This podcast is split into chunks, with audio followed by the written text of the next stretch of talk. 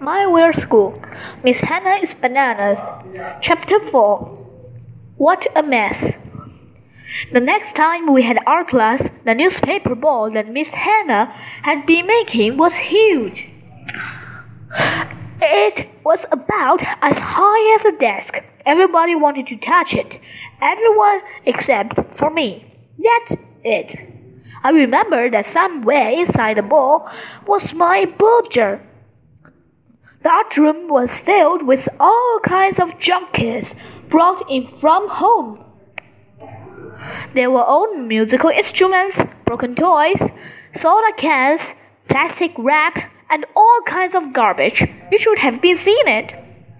Some kids brought in a tennis racket with no strings. What a mess, Emily said. If my bedroom looked like this, my mom would go crazy, Michael said. You should throw half the stuff in the garbage, Miss Hannah. Oh dear, no, she said. I don't like to throw things away. In fact, at home, the garbage man brings me garbage so I can use it in my art. When I have a day off, I go to junkyards looking for treasures. She has some silky glue that sticks to everything. She told us to make a spectra out of junk kids brought it from home. Express yourself, Miss Hannah said. Show your creativity. Remember, art is everywhere. Art is light. Art is air. Everything that are invisible can be art. Michael started making a robot out of toilet paper tubes. Emily made a law out of buttons. I didn't know what to make. I think I'm just not very artist. I didn't feel like gluing a bunch of junk together. Miss Hannah walked around looking at everyone's pictures and telling them how wonderful they were. I hope Miss Hannah wouldn't come over to me. AJ isn't making a spectre, Andrea said, and she stuck her tongue out at me. I hate her. Why aren't you making anything, AJ? I didn't know what to do. I didn't know what to say. I had to think fast. I didn't make a spectre. I said, This is an invisible spectre. I called it the invisible spectre. Very clever, AJ, Miss Hannah said. That's using your creativity. I stuck out my tongue at Andrea. I had an announcement. Second grade, Miss Hannah said after cleanup time.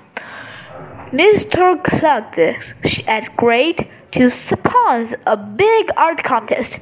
There will be a prize for the winner in each grade. What's the prize?